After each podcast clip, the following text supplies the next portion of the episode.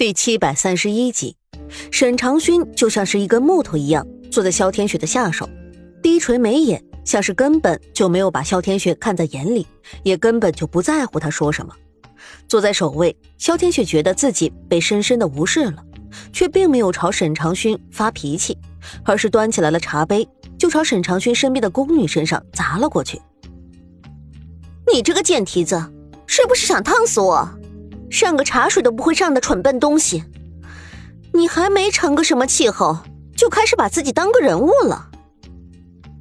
一番指桑骂槐之后，萧天雪一行人离开了凤阳宫，而下午沈长勋的母亲苏月心就被允许进宫。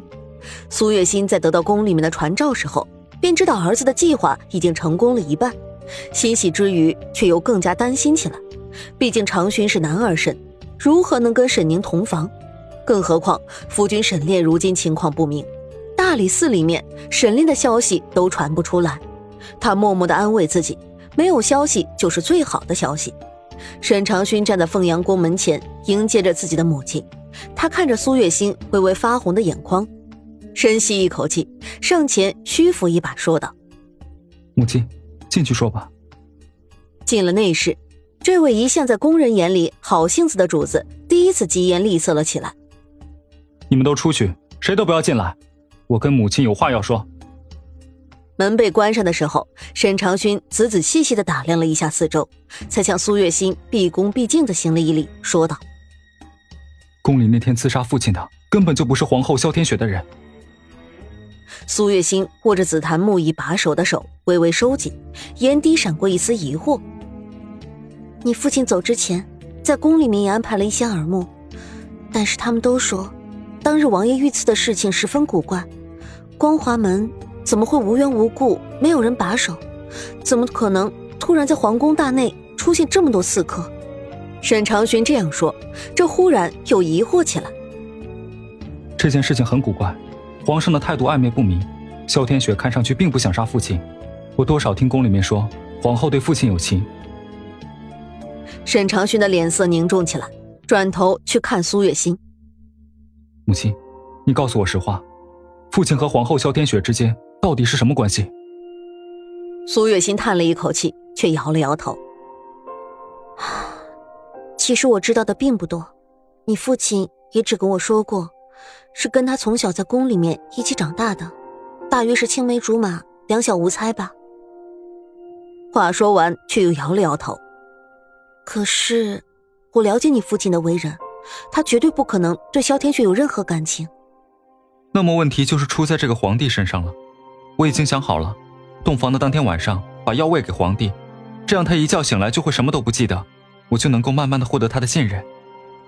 可是话音刚落，却听见外面一阵哐啷的声音，是瓷片碎裂在地板上的声音。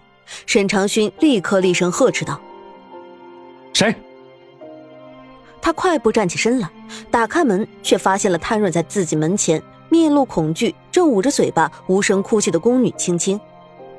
我，我不是故意的，我我什么也没有听到，什么也没有。苏月心也紧跟着走了出来，却见这个宫女跪在儿子沈长勋脚边，拼命的磕头求饶，额头上却已经有了淡淡的鲜血。母亲。沈长勋紧紧抿着嘴巴，眼底流露出一丝杀意。苏月心也明白，这个宫女实在是留不了的。且不说她明明知道主子在里面说话，却还是在这里行走的嫌疑，就单单凭她刚刚听到自己跟儿子沈长勋之间的对话，就已经留不了的。姑娘，姑娘，求求你，求求你，奴婢不是有心的，是苏姑姑让奴婢来给姑娘送点茶点的。说是姑娘自己说，母亲来了，想尝尝御膳房的糕点。他的眼底有乞求，面容恳切，实在不像是撒谎的模样。沈长勋叹了一口气，他是不是到底心里面太软弱了一些？自己这样到底能不能救父亲出来？他摆摆手，疲惫的说道：“算了，不过你也知道，这个宫里面已经容不下你了。我给你一笔银子，安排人明天晚上送你出去，你可愿意？”轻轻喜极而泣，知道自己活命了，更是砰砰砰的在地上磕了三个响头。姑娘大恩大德，青青没齿难忘，来世必定仙草结环，为姑娘做牛做马。说完，便小心翼翼的退下了。沈长勋传信给沈宁，说是为了报答沈宁，同意自己的母亲进宫，愿意在清远殿献舞。沈宁大喜过望，赏赐了不计其数的金银财宝。但是这其中最让人瞩目的，还是一棵一人高的红珊瑚和宝石堆起的宝树。照理说，这样的东西本来都是应该赏赐给皇后的，而沈宁竟然直接越过了萧天雪，赏赐给了一个如今尚且无名无分的女子，这是极其不合规矩的。但是不知道是不是因为之前群臣进谏，被沈宁一怒之下血洗金銮殿的缘故，这一次没有任何一个没有眼色的大臣站出来说一句与理不合，而萧天雪则一个人在青鸾殿里面几乎咬碎了银牙。真是个狐妹子！他一巴掌扇在了过来送茶的柳儿身上，而这个柳儿竟然一个趔趄，将滚烫的茶水全部倒在了萧天雪的衣服上。一瞬间，这位脾气暴躁的、被嫉妒冲昏头脑的皇后脸色阴沉了下来。拉出去，打死！话说完，就有小太监熟练的走上前来，捂住了柳儿的嘴巴。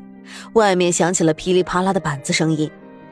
不多时，这个叫做柳儿的宫女便再也没有了声响。天空之中，云层深深之处，又一阵轰隆隆的闷雷，一道闪电撕裂了漆黑的天空，而后一股湿气在宫闱之中肆意的流窜着，压抑氤氲在每个人的心头。深秋要来了，所有人工人都拢紧了外裳，低着头，行色匆匆的走着，而青青则是提着包袱从凤阳宫的小门出来。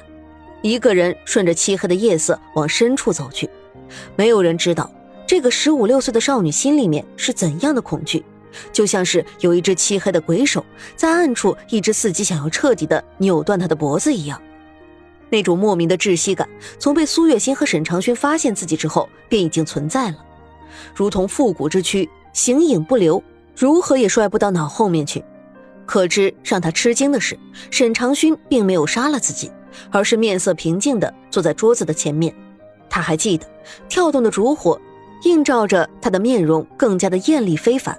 沈长勋说：“这个包袱里有一些钱，今晚你就走吧。”意外的获得了一条生路，他几乎是能够清晰的感受到身体上肌肤上每一根汗毛，随着沈长勋的话而变得一根一根的立了起来，毛骨悚然。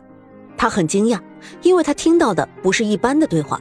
他们竟然意图给皇上下药，并以此来掌控皇上跟皇后对抗。为什么？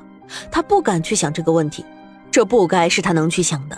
可是无论如何，既然沈长勋肯给自己一条生路，那就冲出去。只不过他现在还不能走，谁都不知道他宫里面还有一个姐姐叫柳儿，她是在青鸾殿里面服侍的。幸好这件事情沈长勋他们并不知道。倘若……或许他会觉得自己就是皇后派过去的奸细。收拾心情，他往青鸾殿走过去。